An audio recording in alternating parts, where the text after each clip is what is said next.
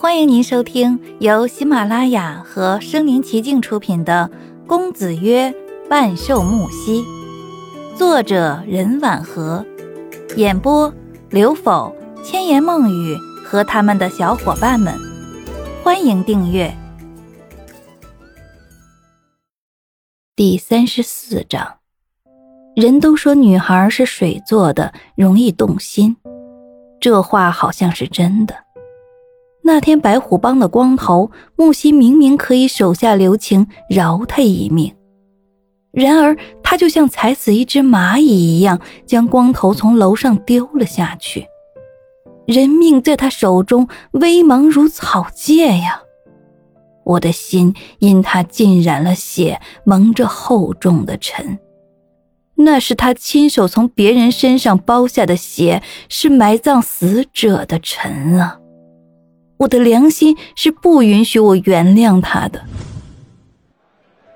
次日上午，全校在校园集合，一辆车从让开的笔直的道路中行驶而过，最后停在图书馆那片空旷的地方。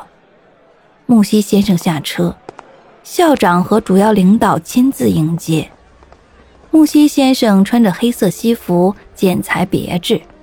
衬托着身材紧致有型，他打着细长领带，走路干净利索，面带微笑，无可挑剔的面孔更为迷人精神。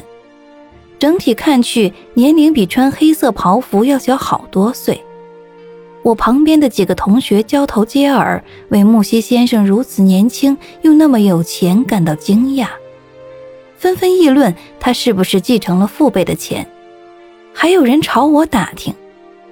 我摇头表示不知道。安竹跟着校长去给木西先生颁奖。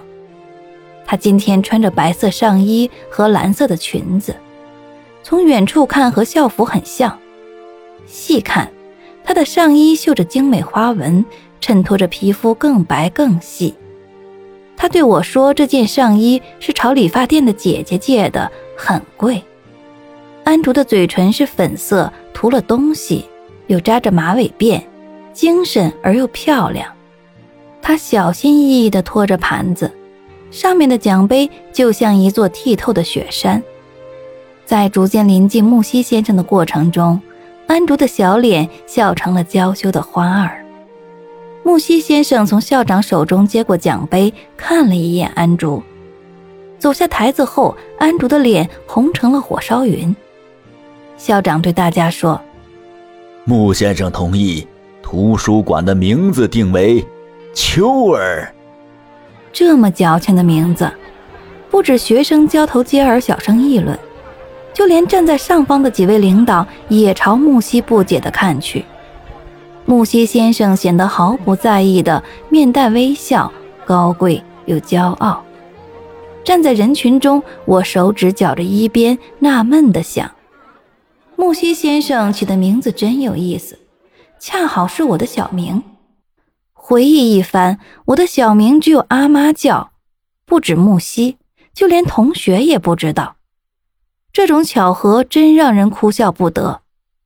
我如释重负的吐了口气，心想：哼只要不是春秋二字就行，管他起什么名字呢？校长对于名字没有过多解释。奠基仪式结束后，木西先生坐车离开，在从我身边路过时，车窗忽然打开，他瞟向逐渐散去的人群，大家都穿着校服，我猜想他应该没有发现我。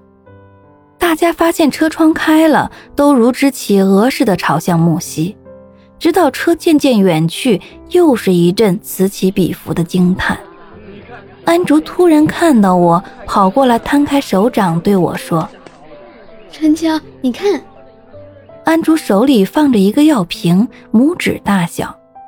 我闷闷不乐地问他：“怎么了？”不知道为什么，刚才安竹和木西对视那一幕，就像扎了根，在心里萦绕不去。安竹并没有发现我的异常，神秘地说道。这是刚才从穆先生身上掉下来的，当时人多，我还没来得及还给他，他就走了。说着，他又朝木西离去的方向依依不舍地瞧了一眼。我拿起那个瓶子，对着太阳看，里面放着黑色药丸，如黄豆大小。我打开盖子，朝着瓶口闻了闻，没有气味，不像是药，却装在药瓶中。我问安竹：“你确定这是从穆先生身上掉下来的？”安竹点头如捣蒜。又立马从我手中收回瓶子，跟个宝贝似的说：“我看一定是穆先生这两天身体不舒服，把药带在了身上，我得给他还回去。”一想到这关系到人的安危，便放下了所有顾虑和不快。我对安竹说：“嗯，我知道他的地址，我带去给他。”安竹眼睛滴溜溜转一圈，不好意思的对我说：“春秋，我和你一起去吧。”如果穆先生问到是谁捡到的，你也不为难，是不？我对安竹的心意心领神会，他想见木西，我吐了口气，心情放轻松，对他点头说：“嗯，也是。如果不是担心木西的身体，我才不想去见他，看他脸色呢。这下好了，安竹愿意去，我就不用露面了，只要把他带去就好。”放学后，我和安竹搭乘电车去乐天会，两个人有说有笑。在走到乐天会门口时，我恍然看到对面有家药铺，心想着木西会不会是前两天和木儿爹领的那帮人火拼时受了伤，所以才把药品带在身上？一想到这些，我让安竹在路边等我。我跑去药铺买了擦伤药。外敷的结合内服药，应该会好的比较快吧。